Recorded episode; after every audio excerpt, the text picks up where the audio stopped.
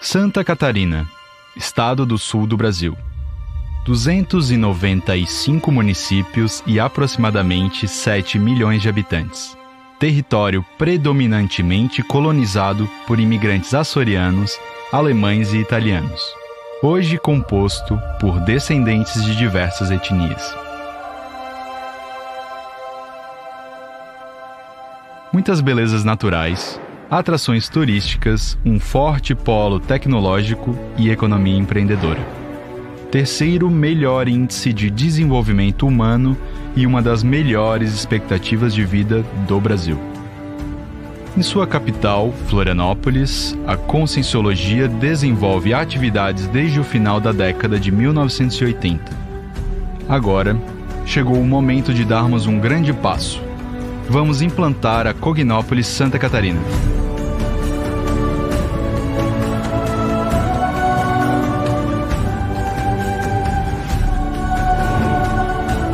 Cognópolis, ou Cidade do Conhecimento, é uma localidade dedicada ao estudo da consciência de forma integral.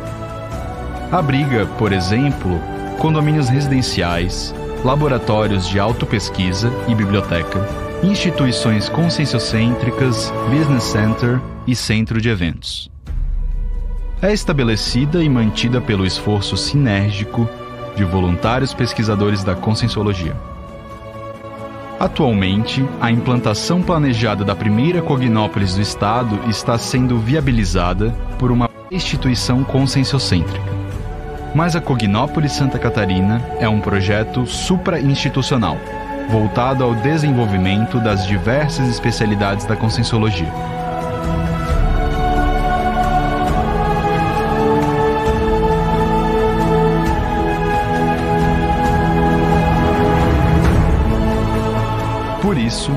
A Cognópolis Santa Catarina contará com uma Praça das Especialidades.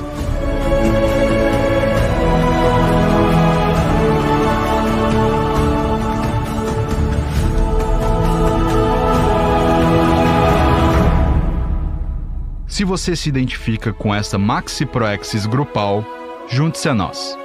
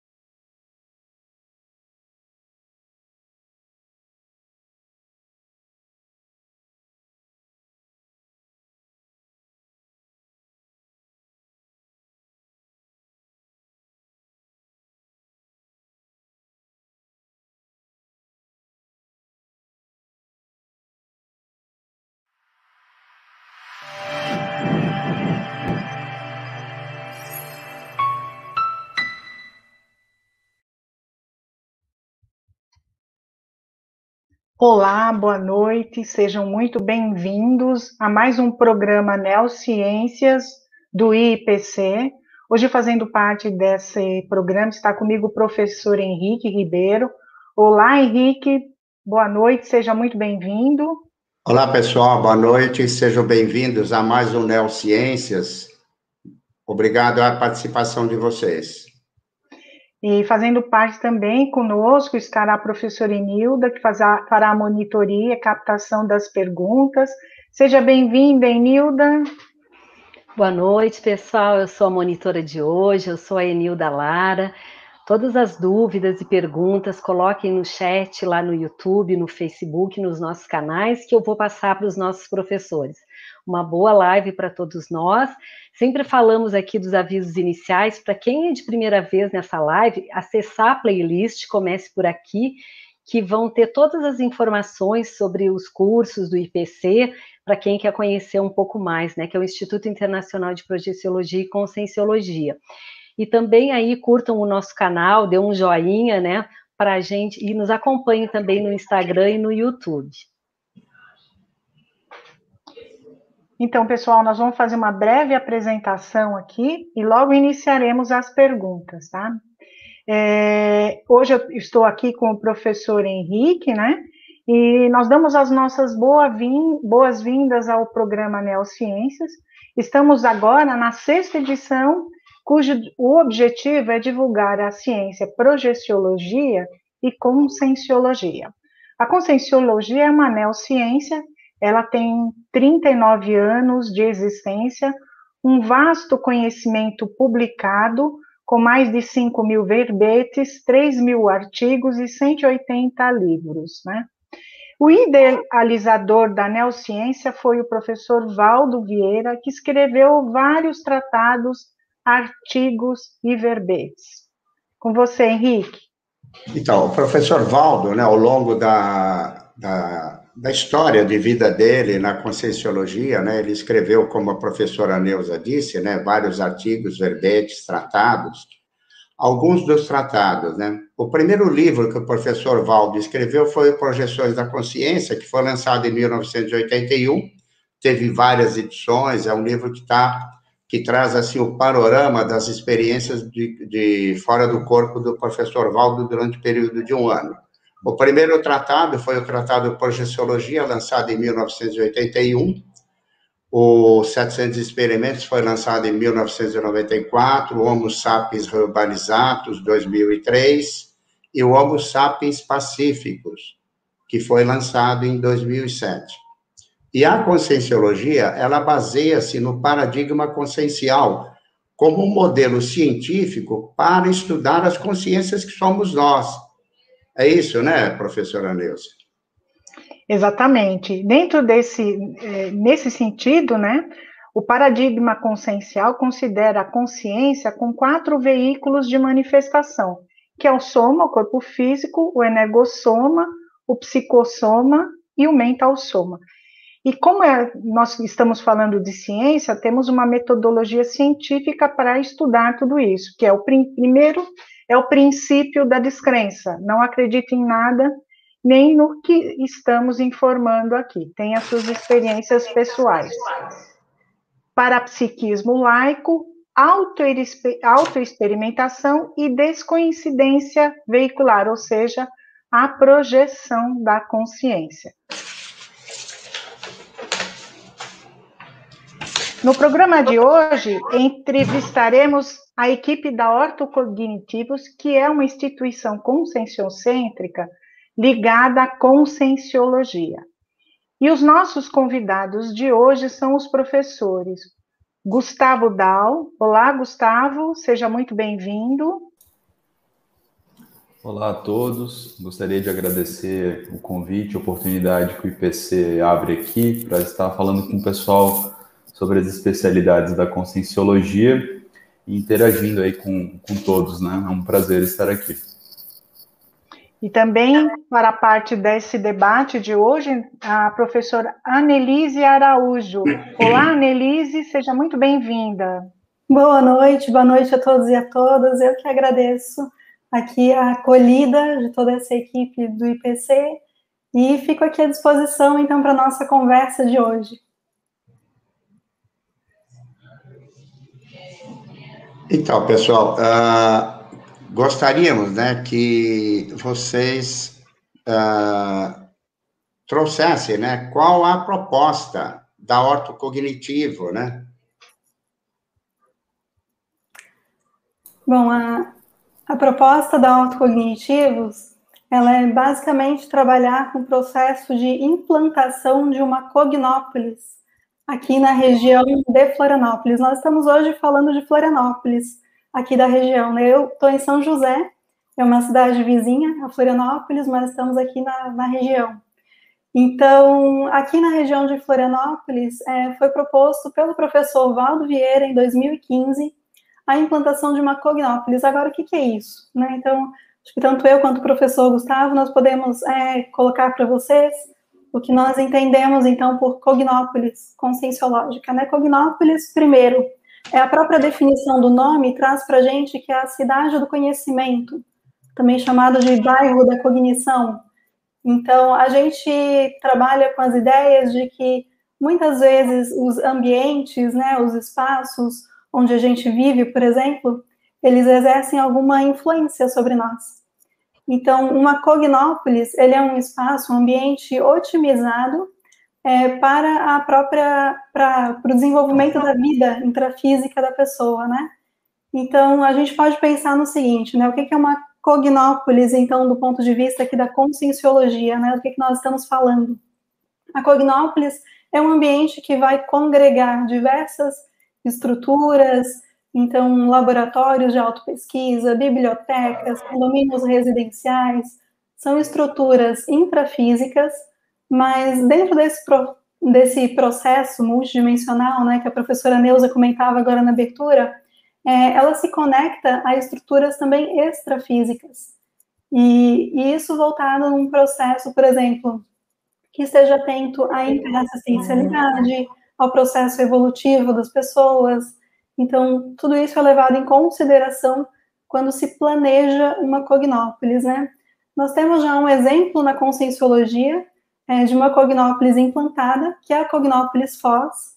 Então, para quem já foi a Foz do Iguaçu, quem conhece aquela região do campus do CAEC, que tem outros campos como da OEC, da Simvexis, que são todas instituições da conscienciologia. Então, lá existem diversos condomínios, essas estruturas que eu comentei, e, e se criou ali, então, a primeira cognópolis conscienciológica do planeta.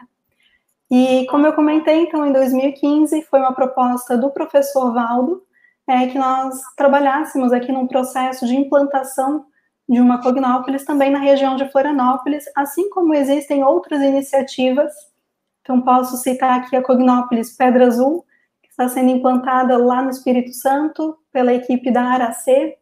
É, posso citar a Cognópolis Rosa dos Ventos, sendo implantada no Rio Grande do Norte pela equipe do Intercamp. Então, existe, eu acho, eu penso que nesse momento, um movimento de criação de novas cognópolis, né?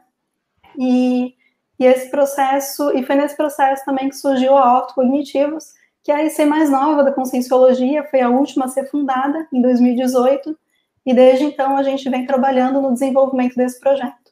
Mas eu vou passar a palavra para o professor Gustavo, ver se ele gostaria de complementar, então, algo sobre a proposta da Hortos Cognitivos. É assim, eu acho que é interessante citar essa questão de que é, eu acho que os, os fatos orientam a pesquisa, né? Então, se a gente tiver que pensar em fatos que, que embasam essa proposta do professor Valdo para essa implantação dessa Cognópolis aqui, é, alguns deles, né? Por exemplo, o IIPC atua de uma maneira superavitária desde o seu início aqui nessa região, ali desde os anos 1980, né? Desde a década de 1980, e sempre com grandes públicos, né? O professor Valda, ele esteve aqui diversas vezes com é, em palestras com milhares de, de pessoas é, presentes, né? E também nós temos o fato de que temos diversos é, é, intermissivistas que são egressos aqui da região e que hoje eles atuam é, em lideranças interassistenciais dentro da comunidade conscienciológica cosmoética internacional. Então, é, só queria contribuir aí com alguns fatos, né, que isso sempre é importante para a gente ver é, o que, que embasa nessas propostas. Professora Neuza? É, dentro dessa linha, é, seguindo nesse sentido, qual seria o mater pensene da, da ortocognitivos? O que, que vocês podem esclarecer os nossos internautas? O que seria mater pensene e qual é o mater pensene da ortocognitivos? Então, se eu puder contribuir aí, é, o mater pensene ele é a ideia síntese, né? É a síntese de, de um, de um pensene, de um pensamento, sentimento e uma energia, né? Então, algo que sintetiza, algo que, que explica, que vai direto ao ponto. E o Mater Pensene da Cognitivos é a implantação e sustentação dessa Cognópolis na região da Grande Florianópolis, em Santa Catarina, né? Mas é, acho que é até interessante a gente é, é, antecipar uma pergunta que o pessoal possa estar se fazendo, é por que ter uma instituição conscienciocêntrica focada num objetivo tão específico, né? É, acho que a gente pode falar que, é, pelo que se tem de experiência até agora em implantação de Cognópolis, esse é um processo de longuíssimo prazo, né? Ele é paulatino, ele tem é, no sentido de que há várias etapas sucessivas e regressivas de implantação e principalmente de manutenção dessa estrutura é, nesse ambiente geográfico, né, desse território intrafísico, é, que ele faz às vezes de atrator ressomático das consciências que buscam esse, o holopensene do curso intermissivo, né, nessa dimensão intrafísica. Então, é, é o, o, esse grupo, esse, essa IC ou esse, esse projeto de Cognópolis, ele precisa estar sempre se renovando para manter esse holopensene de curso intermissivo sempre ativo, de modo que ele seja atrativo para que as consciências é, possam chegar e, e, e, fazer bom uso né, dessa, dessa estrutura chamada Cognópolis. Sim. Professora Annelise, uh, em relação a especialidades, né? Então, cada uh, instituição, ela tem aí uma especialidade, né? Que ela vai atender, assim, uma gama muito grande, né? De intermissivistas tal. Qual, uh, quais são as especialidades do cognitivos? Bom, vamos lá. Vou explicar, então. Nós temos uma especialidade principal e três especialidades que são as especialidades afins, a essa especialidade principal. No nosso caso, a especialidade principal da autocognitivos é a cognopoliologia. Sim. O que, que significa isso? Cognopoliologia é o estudo das cognópolis, dos processos de implantação, de manutenção das cognópolis conscienciológicas. Então, como disse o professor Gustavo, as cognópolis, elas aglutinam intermissivistas elas tendem a aglutinar intermissivistas numa dimensão, aqui na dimensão intrafísica, né? Então, os intermissivistas, ou seja, as consciências que passaram por um curso intermissivo, né, no seu período entre vidas, estudaram é, temáticas relacionadas ao processo evolutivo, à multidimensionalidade, se qualificaram, planejaram essa vida é, intrafísica, né? Então, tem ali um espaço é, de conexão entre si, de aglutinação, e até para trabalhar os seus relacionamentos também, muitas vezes as suas reconciliações, né?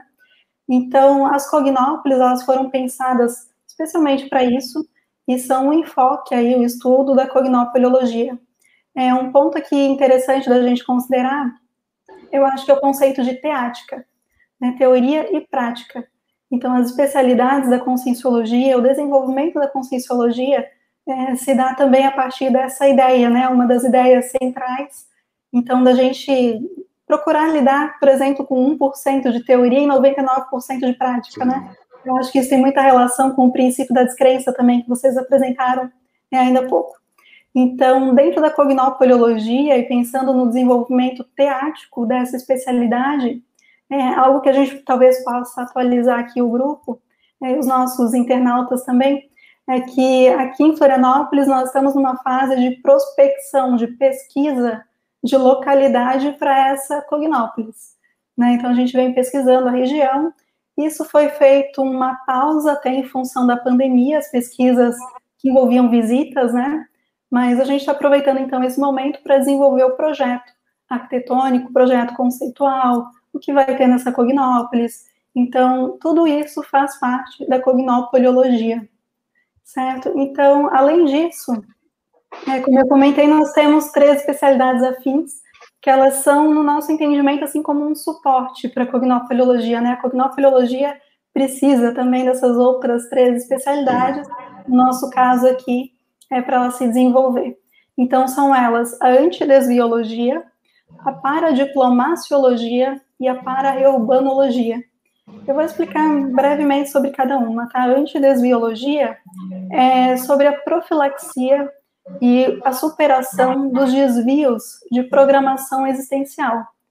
Então, considerando assim, a pessoa que num período entre vidas planejou a sua própria, sua próxima vida, aliás, é, a hora que a pessoa chega nessa dimensão intrafísica, então muitas vezes a gente passa por um processo de restringimento daquilo que foi a nossa própria lucidez é, no momento em que a gente elaborou aquela programação de vida. Né? Então, é comum a pessoa não se lembrar exatamente do que se programou, né? não lembrar de toda a sua proexis. Então, mas de todo modo, a gente busca, é, e às vezes as pessoas buscam até bem que intuitivamente, né, é, realizar a sua programação existencial. Acontece que por diversos motivos, normalmente aqui voltados, é, relacionados à vida intrafísica, às demandas da vida humana, seja família, dinheiro, manutenção do corpo físico, enfim, é, as pessoas acabam muitas vezes desviando daquilo que seria a sua programação existencial.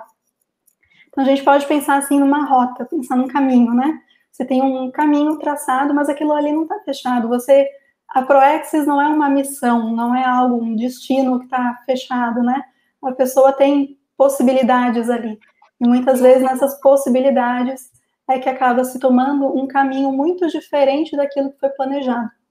Então, a antidesviologia é a gente pensar, é estudar a respeito desses desvios, como fazer a profilaxia, ou se a pessoa já entrou em desvio, como fazer a superação. Isso tem muita relação é, com os processos aqui de Florianópolis, da região de Florianópolis, né? Tanto é que foi uma especialidade proposta pelo professor Valdo é, para o nosso trabalho aqui, em função da Cognópolis fazer esse contraponto aos desvios de Proexis, né? Então, a Cognópolis, por ser esse ambiente otimizado, ela consegue fazer, ela tem a tendência de fazer é, esse contraponto. As outras duas especialidades, então, a paradiplomaciologia é vinculada à paradiplomacia, que lida com as questões de recomposições grupocármicas, as relações, a convivência. Então, é a gente conseguir estabelecer relações melhores, mais saudáveis, pensando no melhor para todos, Muitas vezes aí é necessário, então, o uso do parapsiquismo lúcido, então você ter lucidez em relação às suas parapercepções para saber se realmente aquelas condutas ali estão mais acertadas em relação ao grupo evolutivo, né? Isso também tem muita relação com o trabalho aqui, porque uma cognópolis não se constrói, por exemplo, para citar só uma esfera aqui, né? É, não sim, se constrói sim. a partir de uma IC. Então, a autocognitivos, até como o professor Gustavo usou o termo, ela é a protagonista do processo, no sentido de puxar, no sentido de manter isso na pauta, né? Mas a gente entende que uma cognópolis, ela é construída a partir dos diversos organismos da CCCI, a partir das diversas é, CCCI a comunidade conscienciológica, então a partir das diversas instituições conscienciocêntricas, porque quando a gente tem um espaço que ele está voltado a uma IC, aquilo ali é o campus de uma IC. Né? A Cognópolis, ela pode, inclusive, ter vários campi, no caso. Né? Então, esse trabalho também é um trabalho de paradiplomacia, fora a relação com a comunidade do local onde a Cognópolis for se implantar, né? a população e a parapopulação. E, por fim, a para-reurbanologia. Então, a para-reurbanologia, ela estuda a Reurbex. A Reurbex é a reurbanização extrafísica. Então, é a melhoria dos ambientes extrafísicos degradados e que produz efeitos aqui na dimensão intrafísica. Esses efeitos podem tanto ser efeitos, às vezes, num primeiro momento, colaterais, então aquela fase de levantar poeira, quanto depois, no longo prazo, é um assentamento, é uma melhoria também do ambiente intrafísico. Então, a Reubex, ela é patrocinada por seres mais evoluídos, por consciências que já estão mais avançadas no seu processo evolutivo, e, e que vão, então, pensando, vão planejando e realizando é, as tarefas aí voltadas a essa reurbanização extrafísica. Então, em síntese, assim, essas são as quatro especialidades com as quais a Ortocognitivos vem trabalhando. Muito bom. Eu vou chamar a professora Enilda, né? Professora Enilda, tem alguma pergunta? Temos sim, professor Henrique. A gente tem um comentário da Adriana Ferraz, que ela diz aqui boa noite. Minha primeira projeção foi quando morava em Florianópolis, lugar realmente especial. O Márcio Adriano Seno também queria saber se há compartilhamento de experiências pelos membros do IPC. Né? E depois eu tenho mais duas perguntas, mas se vocês quiserem começar com essas. Bom, em relação ao comentário, realmente, assim, a cidade aqui de Florianópolis, ela tem muitas energias imanentes, tem, eu acho que predispõe, né, muitas pessoas vêm para cá, se sentem bem, é um polo atrator, então as pessoas já vêm se mudando para Florianópolis por diferentes motivos, às vezes profissionais, ou porque se identificam com a cidade, né? Mas a gente vê a população local crescendo. Então, eu acho interessante comentário da, aproveitar o comentário da Adriana para fazer também esse parênteses, né? Que a gente percebe a cidade é bastante conectada mesmo, atrair pessoas, né? E em relação à pergunta, agora, desculpa, não lembro o nome da pergunta, de quem fez a pergunta, mas se há compartilhamento de experiências, isso, do Márcio, obrigada. É, se existe compartilhamento de experiência, sim. A gente, inclusive, tanto eu quanto o professor Gustavo, nós éramos voluntários do IPC.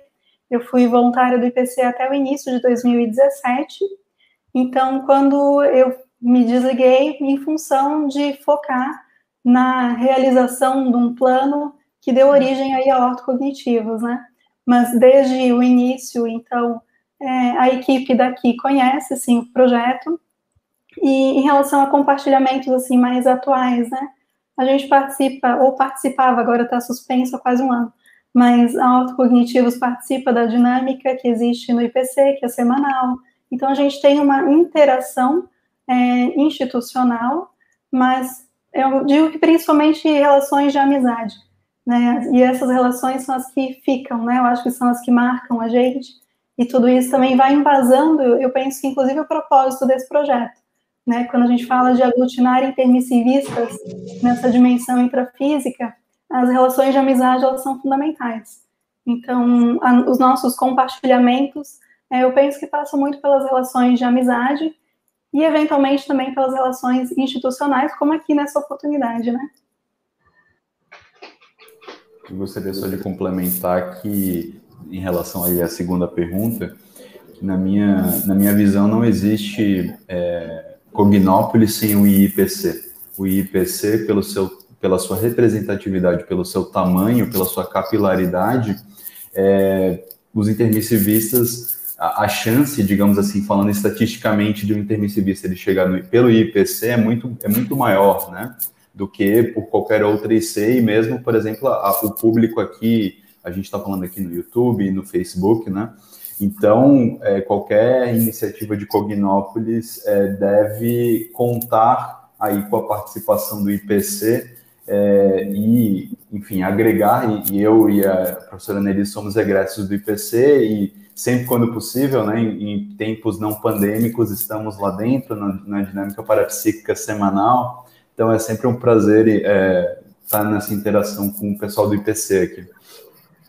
Essa fala até do professor Gustavo agora me lembrou um outro ponto que eu também acho importante destacar, que é o fato de que uma cognópolis conscienciológica, né, para ela ser proposta, eu penso, pelo menos aí vamos por hipótese, né, mas por hipótese, que ela não é proposta assim da noite para o dia.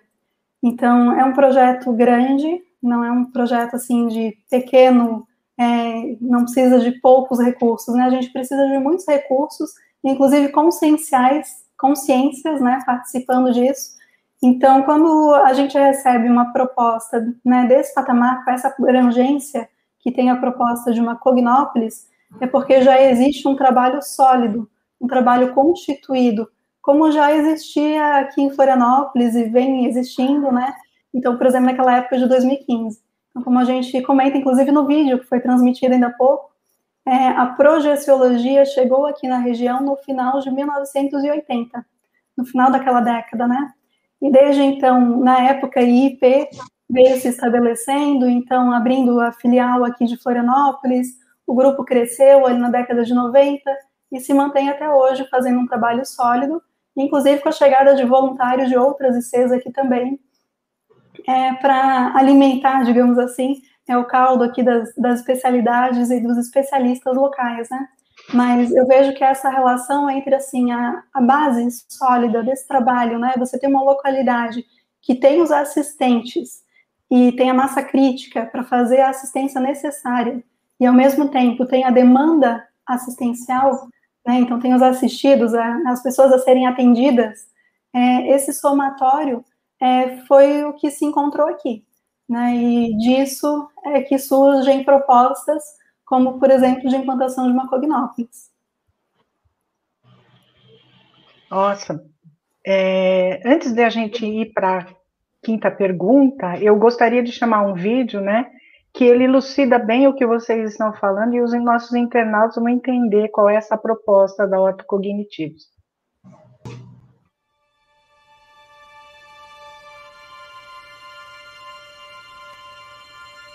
Santa Catarina, estado do sul do Brasil. 295 municípios e aproximadamente 7 milhões de habitantes. Território predominantemente colonizado por imigrantes açorianos, alemães e italianos. Hoje composto por descendentes de diversas etnias. Muitas belezas naturais, atrações turísticas, um forte polo tecnológico e economia empreendedora. Terceiro melhor índice de desenvolvimento humano e uma das melhores expectativas de vida do Brasil.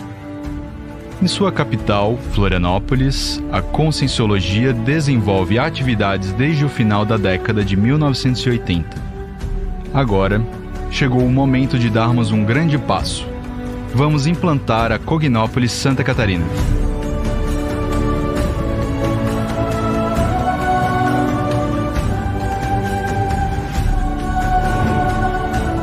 Cognópolis, ou Cidade do Conhecimento, é uma localidade dedicada ao estudo da consciência de forma integral.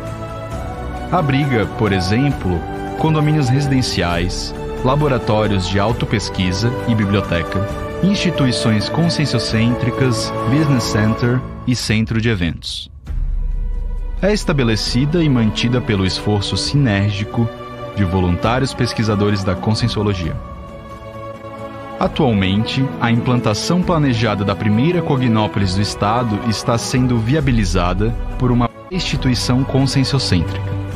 Mas a Cognópolis Santa Catarina é um projeto supra-institucional, voltado ao desenvolvimento das diversas especialidades da conscienciologia.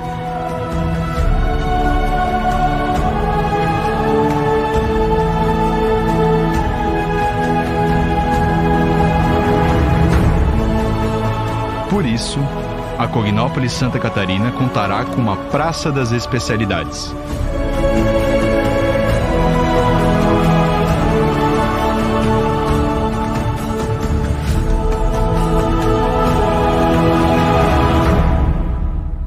Se você se identifica com essa Maxi Proexis grupal, junte-se a nós.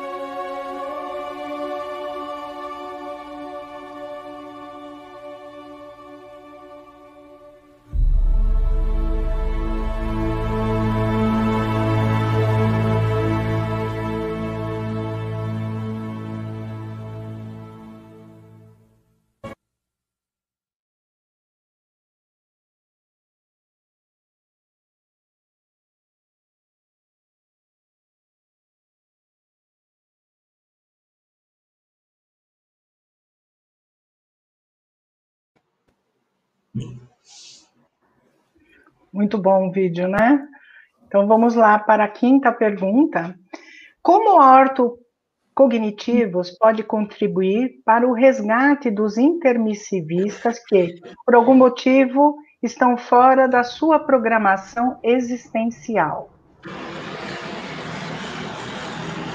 Seria o Gustavo? Se eu puder contribuir aí com essa questão, né, eu posso também, depois a palavra para a professora Annelise é, complementar, mas eu acho que ortocognitivos, assim como, como qualquer IC, mas ortocognitivos especialmente por querer é, implantar uma cognópolis, tem que trabalhar dentro dos seus quadros é, um, o, essa questão, por exemplo, de, de ter uma média no Holopensene da, da, entre os seus voluntários, onde eles façam reciclagens intraconscienciais, né, ressexes, eles estejam, por exemplo, em dia com seu processo autoconsciência terápico, com seu processo autoconscienciométrico, de modo que é, é, a pergunta sobre resgate dos intermissivistas, né? Os intermissivistas, a gente a gente sabe que os intermissivistas, eles muitas vezes eles sentem saudades do curso intermissivo. Se a gente criar um holopensene de curso intermissivo dentro da IC e posteriormente dentro da Cognópolis, a gente vai ser bem sucedido em acessar esses intermissivistas, né, em atraí-los para é, é como é como passar na frente da padaria está assando pão quente. É uma IC com seus quadros de voluntários é, em, em, dia com as suas autorreciclagens, né? É mais ou menos isso. Assim, gostaria, não sei se a Annelise gostaria de contribuir, a professora Annelise. Minhas reflexões foram nessa linha também, pensando a respeito do próprio princípio da afinidade, né? Das ideias, das energias. Então, eu penso que pela afinidade a tendência é essa Cognópolis, assim como a Cognópolis Foz é hoje, por exemplo, é se tornar um polo atrator de intermissivistas. Então, acho que eu tinha comentado ainda há pouco também sobre o fato de Florianópolis ser uma cidade que é considerada um polo atrator de pessoas em geral, né, que costumam vir aqui para a região passar férias, ou às vezes se mudam aqui para a região. Então, já nas últimas décadas se percebe esse movimento aqui na região de Florianópolis, né? Mas o intuito da Cognópolis é você justamente ter um ambiente homeostático, um ambiente otimizado, principalmente para quem passou por um curso intermissivo. Então, a, e, a, e, que ali tenham as ideias, tem um ambiente propício para a pessoa desenvolver a sua programação existencial é, conforme aquilo, conforme os seus valores, conforme aquilo que é prioritário para si mesmo, né? Então, eu queria até aproveitar a pergunta, fazer um parênteses, assim, a gente está falando sobre ambiente, né, sobre criação de ambiente intrafísico, extrafísico, ambientes mais otimizados, como o ambiente de uma cognópolis, e aí eu acho, a gente pode fazer a seguinte reflexão, né, para não, até para a gente considerar que, assim, não quer dizer que a pessoa fora de uma cognópolis, o intermissivista fora de uma cognópolis, não possa realizar a sua proexis, não é isso que a gente está é, querendo colocar aqui. Mas que a Cognópolis ela é o ambiente mais otimizado para isso. Então, em função das estruturas, dos recursos, né? Então, é aquele ambiente que vai propiciar, que vai favorecer a pessoa colocar ali o melhor de si.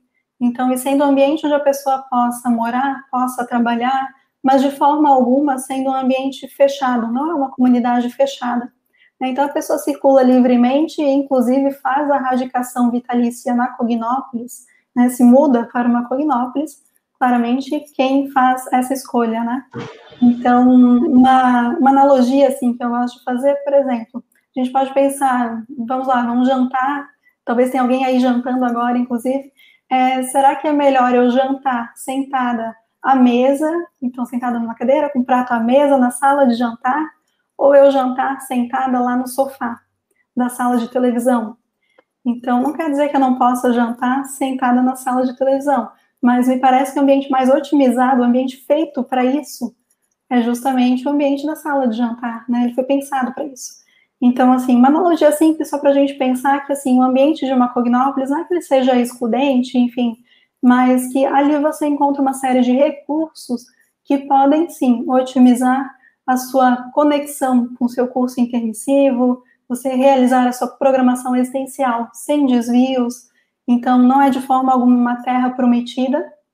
Então, justamente porque está tudo por construir, mesmo que já existe lá em Foz do Iguaçu, né, não é uma Cognópolis 100% implantada, até porque que cidade que já está 100% implantada, né, que cidade que já está pronta, sempre se está construindo algo.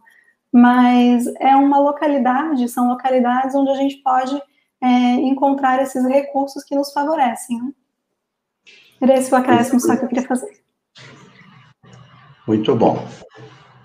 Professora Annelise, pegando um gancho né, do que você trouxe, que uma das especialidades do autocognitivos é a paradiplomacia, né? Então, uh, no nosso dia a dia, como nós podemos né, uh, trabalhar, sabe, vivenciar paradiplomacia aí, diante de todos esse cenário de incertezas, né, que a gente encontra aqui no intrafísico?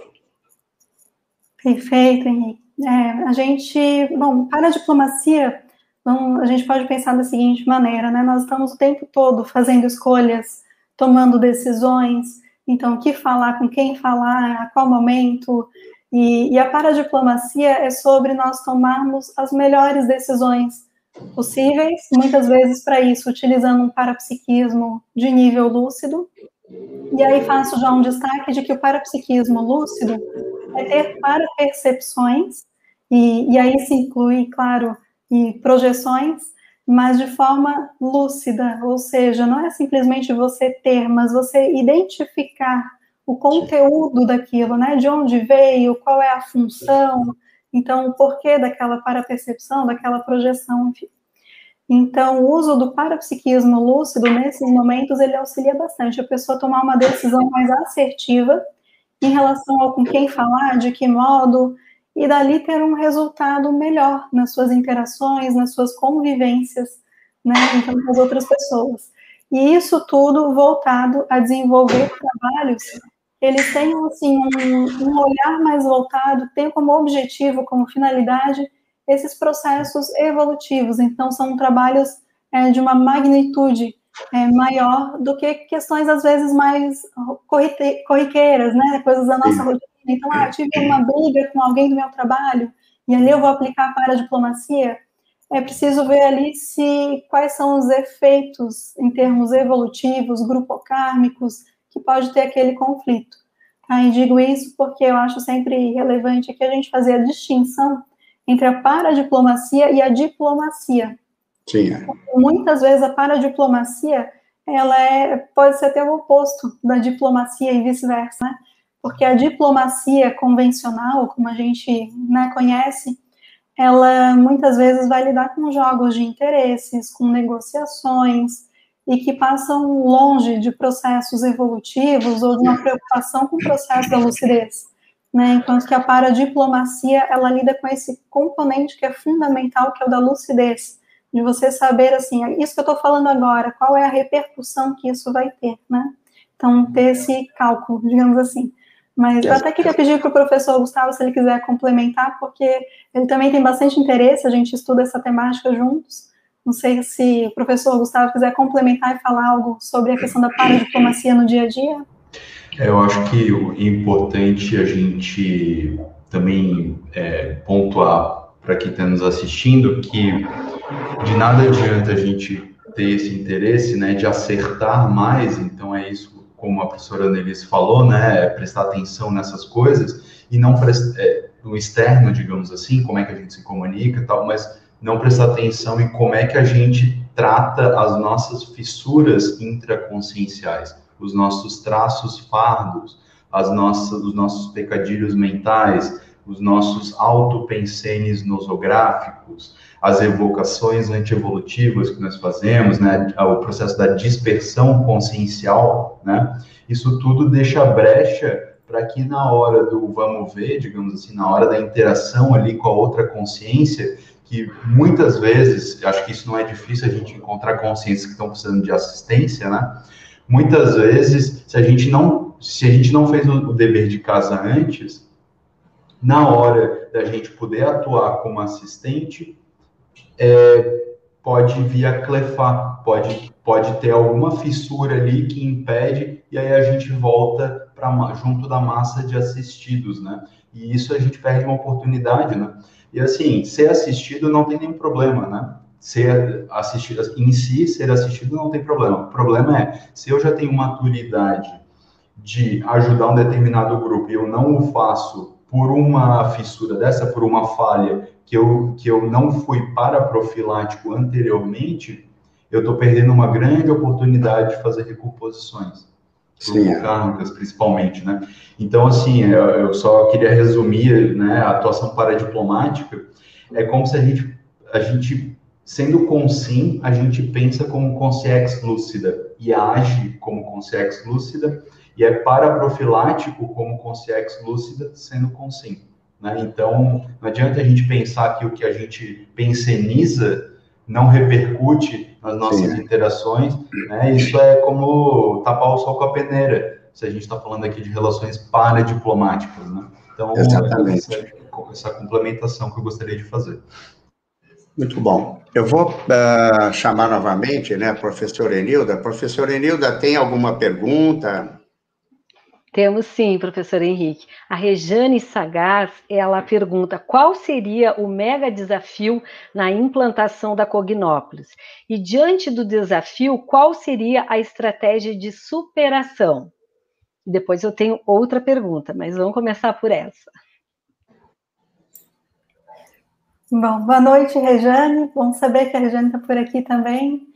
E, não, é o seguinte, eu penso que, vou dar uma resposta aí bem pessoal, sabe? Eu penso que um mega desafio, né, num projeto como esse, de implantar uma Cognópolis, é justamente a gente trabalhar a aglutinação dos intermissivistas, sabe? Porque, pelo seguinte, eu ouço às vezes, ah, como se o grande desafio pudesse ser aspectos mais intrafísicos, digamos, aquisição de dinheiro, porque precisa ter dinheiro para comprar um terreno, para construir as estruturas, né?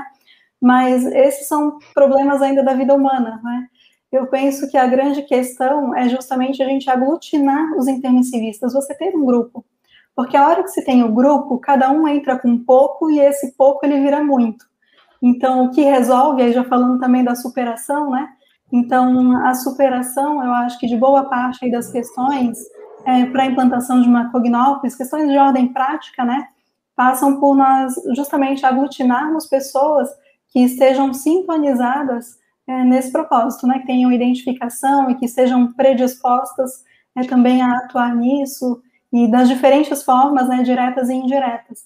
Mas em relação assim à superação do próprio processo de aglutinação, né, porque aqui, bom, posso falar pela autocognitivos que a gente tem um número mais ou menos estável de voluntários, por exemplo, mas cada vez a gente percebe que vão mudando as demandas às vezes ainda são demandas mais técnicas, e aí chega o pessoal que é voluntário técnico, né, turmas de arquitetos, engenheiros, enfim.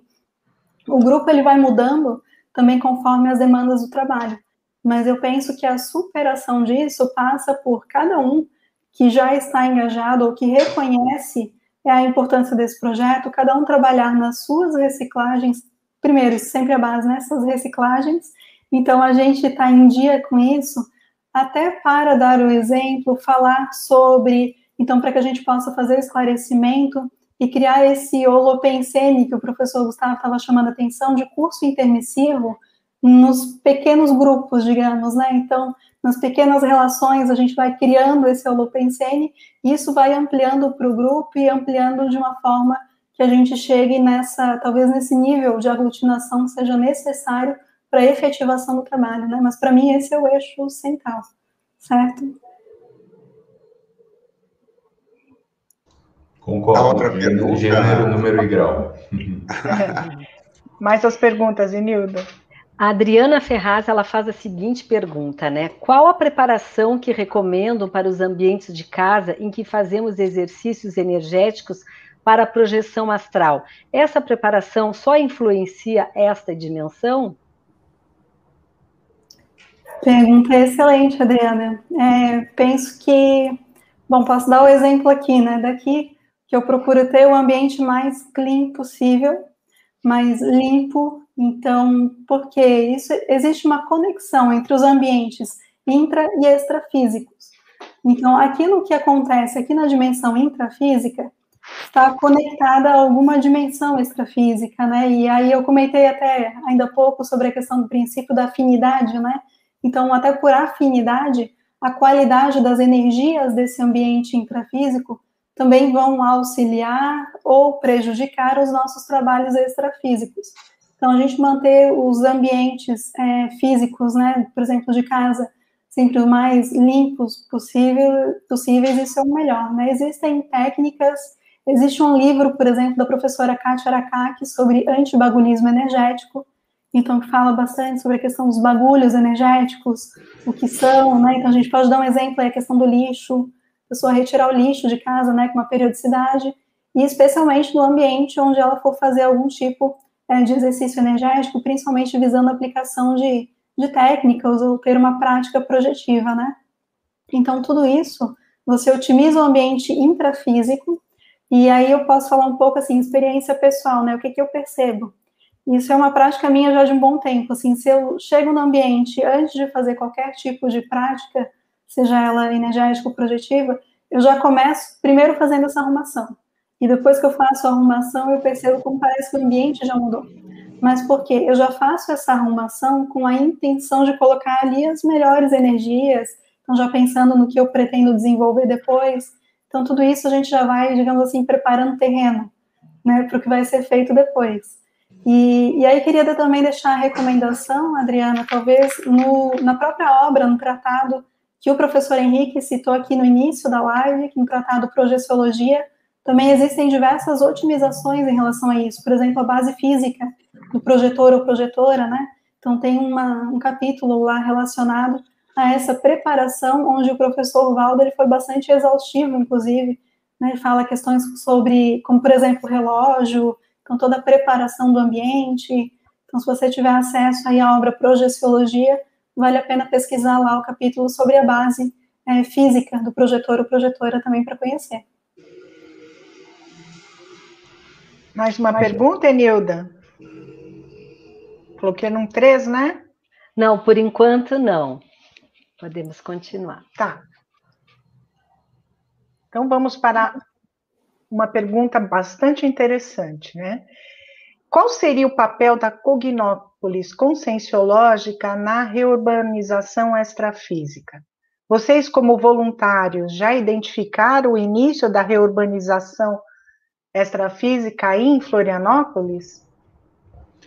É, eu acho que as, assim, a gente vem falando aqui bastante das cognópolis, e assim, na definição, digamos assim, que a gente trabalha, as cognópolis, elas têm o papel de serem ilhas ou oásis de ortopensenidade, né? Então, a pensenidade retilínea, correta, é, e dessa forma, sendo esses oásis, essas, essas referências de ortopensenidade, eles acabam sustentando esse padrão de pensamentos, sentimentos, energias que são mais rígidos, não só no seu ambiente, digamos assim, territorial, mas também espraia para aquela região das cidades do entorno, os estados, o país, e assim vai espraiando, né?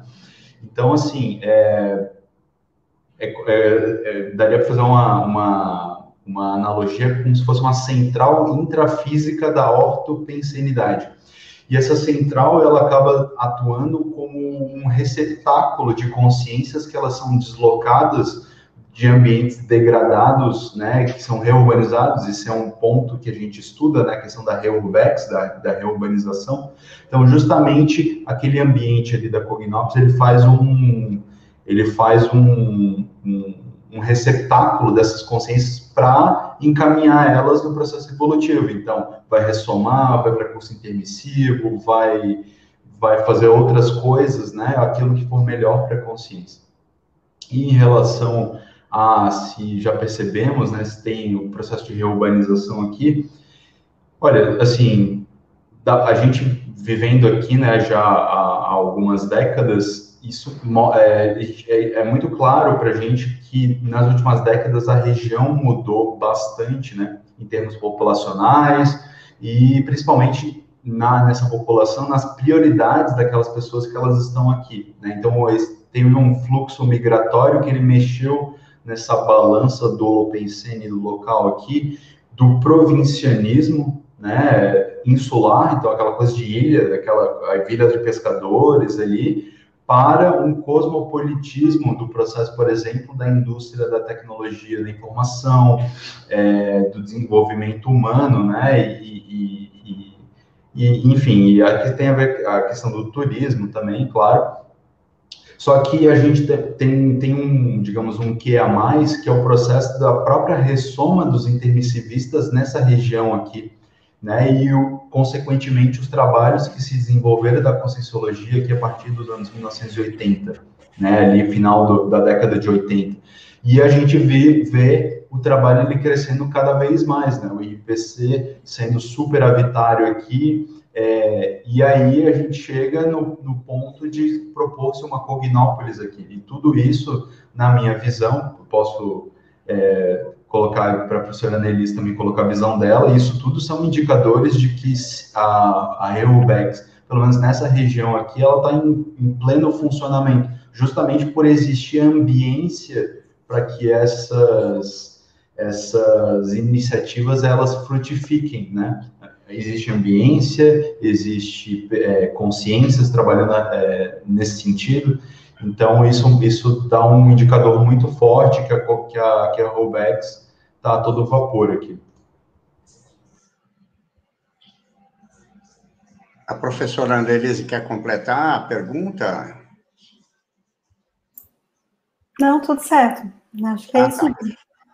Então, vamos falar um pouco de projeção agora, né? Projeção consciente. Uh, de que modo, né, vocês da Orto Cognitivos, vocês uh, já identificaram assim o quanto a projeciologia, né, as projeções conscientes, contribui, né, ou já contribuiu aí para a implantação da nova Cognópolis aí em Florianópolis ou outros locais também. Como é que vocês estão vendo esse panorama das projeções conscientes em relação às Cognópolis? Bom, em relação assim à projeciologia, eu acho que a gente pode falar aqui de três, digamos, vieses, né? Então, eu acho que tem a contribuição da projeciologia pelo seu viés hoje institucional, que seria o próprio IPC, as contribuições pela via do desenvolvimento da especialidade mesmo, e, claro, é um terceiro ponto sempre indispensável para a gente, que é o processo da autopesquisa, né, autoexperimentação, autopesquisa, então, passando aqui pela, pelas questões, da, pelas experiências de projeção consciente. Em relação ao primeiro ponto, assim, ponto institucional, a gente sempre procura salientar que o IPC foi a primeira IC, a primeira instituição conscienciocêntrica, né? Então, mesmo as demais, é, muitas derivaram ali do tratado 700 experimentos da conscienciologia, onde você encontra, por exemplo, a consciencioterapia, e depois surgiu a OIC, então, dali se desmembrou, né, se desmembraram muitas ideias é, muitas instituições, Hoje, no total, nós somos em 24, mas o IPC foi a primeira IC, né? Então, foi a IC base, então, e a partir da projeciologia, a gente estava falando há pouco sobre a aglutinação dos intermissivistas, né? Muitos intermissivistas foram aglutinados pela projeciologia e a, o IPC é a nossa grande porta de entrada, né? Sim. Isso ali é institucional. Então, a gente pode pensar também a própria via da especialidade. Então, também nessa, nessa linha, assim, do que que, que que significa o estudo da projeção consciente, né? A projeção consciente é o parafenômeno mais complexo que a gente conhece, eu penso, né? Então, no sentido, assim, de que uma pessoa pode, a partir de uma projeção consciente, identificar, é, admitir, por hipótese, por exemplo, de que a vida continua após a morte. Então, a pessoa acessar a multidimensionalidade, compreender o processo das múltiplas vidas a partir de uma projeção consciente. Então, é um parafenômeno bastante complexo, que já foi bastante estudado pelo professor Valdo, né? Então, inclusive, tenho tratado projeciologia, mas sempre há, e isso é um fundamento básico de toda a ciência, na conscienciologia não é diferente, sempre há aquilo que pode ser expandido, aprofundado, ampliado, debatido, né? Então, eu penso que nós continuarmos aprofundando as nossas pesquisas em projeciologia, contribui para todo pesquisador da consciência. Eu não consigo imaginar um pesquisador da consciência que não pesquise, que não estude as suas projeções conscientes, né, justamente pela complexidade que tem esse fenômeno. E, e por fim, a via, então, da autopesquisa, que também tem conexão com isso, né, é, aqui, assim, posso falar, então, de experiência pessoal, né, eu já tive projeções, várias projeções conscientes, é, e que estavam, no meu entendimento, vinculadas ao desenvolvimento desse trabalho. Então, a gente compreendendo a projeção consciente como essa ferramenta né, ela pode nos auxiliar também, e aí entra, por exemplo, a paradiplomacia, que a gente comentou ainda há pouco, né, então, a paradiplomacia utilizando um parapsiquismo lúcido é, para a gente tomar as melhores decisões, então, a projeção consciente, eu penso que ela é também uma ferramenta, um recurso, quando a gente se vê nesse processo. Agora, cabe aí também a gente lembrar que a, os níveis de lucidez que nós temos durante uma projeção, ou mesmo reconhecimento de parafenômenos mais simples, né, como seja uma clarividência, uma clareaudiência, enfim, é, tudo isso tem relação também com quanto a gente se dedica ao estudo, né, o desenvolvimento do nosso discernimento, da nossa criticidade, porque você ter o parafenômeno é uma coisa, né, você sair, saber extrair dele, então as informações sobre todo o cenário, sobre todo o contexto multidimensional, né? Então, aí é que entra outra história, porque entra o nosso filtro, né? E o filtro da consciência, às vezes, pode ser mais ou menos tendencioso, justamente Sim. por isso a importância do estudo, da gente ampliar a nossa lucidez a todo momento, né? Para a gente saber discernir exatamente o que está se passando ali na, na situação, né? Mas, então, professor Henrique, eu penso que, assim, contribuições da projeciologia é, para a implantação de Cognópolis, eu penso assim nesses três vieses, e aí em síntese também posso chamar ali a frase do professor Gustavo, de que para implantar Cognópolis, é, eu penso que é indispensável, sabe, a projeciologia, todos esses recursos, ao mesmo tempo que as Cognópolis também contribuem para a projeciologia. Então, se a gente pensar Cognópolis como a cidade do conhecimento, né, seja o cognopolita ou o visitante de uma Cognópolis, a tendência é a pessoa, quando chega lá, se dedicar mais ao estudo, à pesquisa de si mesmo, e com isso também refinar as suas experiências, refinar suas práticas projetivas e o seu estudo da projeciologia também, né? Então, acho que tem uma retroalimentação. Eu queria só complementar é, nesse sentido de que eu estou é, ansioso para fazer um experimento dentro do projetário no campus do IPC, lá em Foz, né? Então a gente já viu lá o projeto e, e, e um ambiente otimizado, como perguntou ali a nossa espectadora, né? Não vejo um ambiente para fazer a projeção mais otimizado do que um projetário técnico, né? Como o IPC quer construir. Então, é, por exemplo, esse é um exemplo de Cognópolis contribuindo para a projeciologia. Né? Muito bom. Eu vou chamar a professora Enilda. Professora Enilda, tem alguma, alguma pergunta, divulgação de cursos? Professor Henrique, não, não temos mais perguntas, né? Mas temos, ah, pegando o gancho aí da, da, da pergunta, do bate-papo, o Mater Pensino, então, do IPC, a projeção da consciência. Nós vamos ter um curso começando segunda e quarta-feira, né? Que é das a partir de 1 de março, né, das 19h30 às 21 horas, são 16 aulas, onde a gente apresenta técnicas projetivas, onde o tratado, né, ele, ele é um, claro que bem sintetizado nessas 16 aulas. Então, para quem tiver assim querendo qualificar suas projeções, estão convidadíssimos tanto para a nossa aula gratuita, né, como está passando aí, como começar esse curso que é segundas e quartas-feiras, com 16 aulas e sempre quatro professores. Estão todos convidados. Muito bom, professora nós já estamos no é, nós já estamos, pessoal, nos minutos finais, né? Então, nós vamos para os nossos agradecimentos. Eu gostaria que os professores, inicialmente, a professora Annelise e o professor Gustavo, né, viessem nos agradecimentos finais, né? Então, vamos, não sei quem quer agradecer primeiro. Bom, eu queria realmente agradecer, porque foi muito gratificante participar dessa conversa, também da preparação dessa conversa essa equipe aqui é brilhante, ela é muito entrosada, muito acolhedora. Então, quero agradecer a todos vocês pela oportunidade também da gente estar aqui interagindo sobre esses assuntos, né, trazendo essas conexões entre Cognópolis e projeciologia, e colocar também para vocês que nós estamos aqui abertos à disposição sempre também para o diálogo, né, para essas interações, e, e agradecer a todos vocês que estão aí também acompanhando aqui a nossa conversa. Gustavo? Queria também agradecer a oportunidade de estar aqui com, com vocês. É sempre um prazer retornar para minha segunda casa, que foi o IPC, né? É, durante tanto tempo aí a gente voluntariou, né? Passávamos lá dentro do IPC é, quase a semana toda, né? Voluntariando, dando aula. Então é sempre um prazer estar aqui de volta.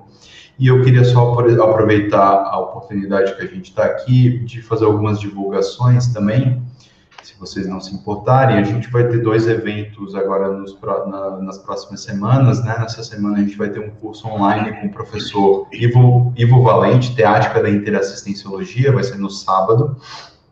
E teremos também em março o curso Perdão, uma abordagem paradiplomática com a professora Alessandra Serafim. É, vocês podem ver mais informações sobre ambos eventos no site da Ortocognitivos, o link está ali na, na, na, na, tela. Muito obrigado pela oportunidade de estar aqui com vocês e contem conosco aí sempre quando precisarem e quiserem companhia aqui para as lives, estamos à disposição. Professor Henrique e professor Inilda. Olá, pessoal, muito obrigado Pessoal, obrigado aí pela participação de vocês, tá? Foi muito bom estar com os pesquisadores, Gustavo, professora Annelise. Muito bom. Até o próximo Neociências. Até mais, pessoal.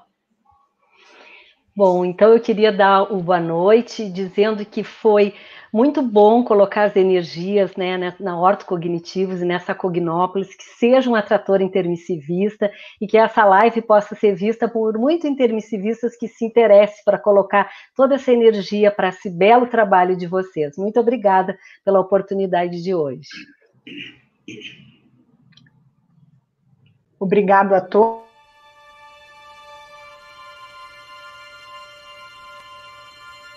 Santa Catarina Estado do Sul do Brasil.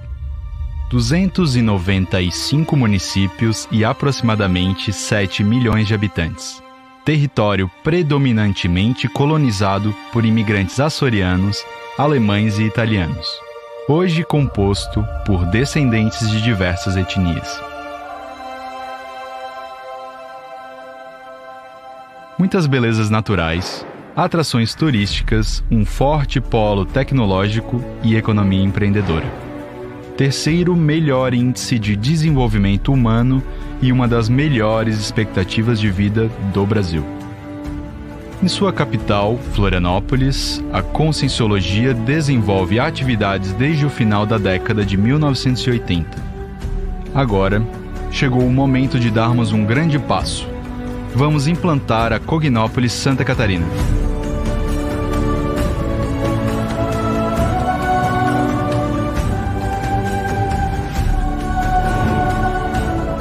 Cognópolis, ou Cidade do Conhecimento, é uma localidade dedicada ao estudo da consciência de forma integral. Abriga, por exemplo, condomínios residenciais, laboratórios de autopesquisa e biblioteca, instituições conscienciocêntricas, business center e centro de eventos. É estabelecida e mantida pelo esforço sinérgico de voluntários pesquisadores da conscienciologia. Atualmente, a implantação planejada da primeira Cognópolis do Estado está sendo viabilizada por uma instituição conscienciocêntrica. Mas a Cognópolis Santa Catarina é um projeto supra-institucional, voltado ao desenvolvimento das diversas especialidades da conscienciologia.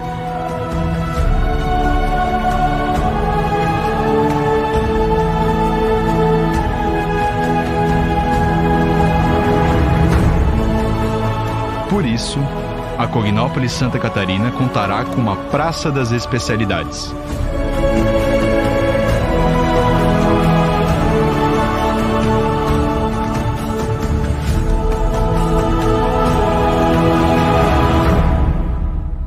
Se você se identifica com essa Maxi Proexis grupal, Junte-se a nós.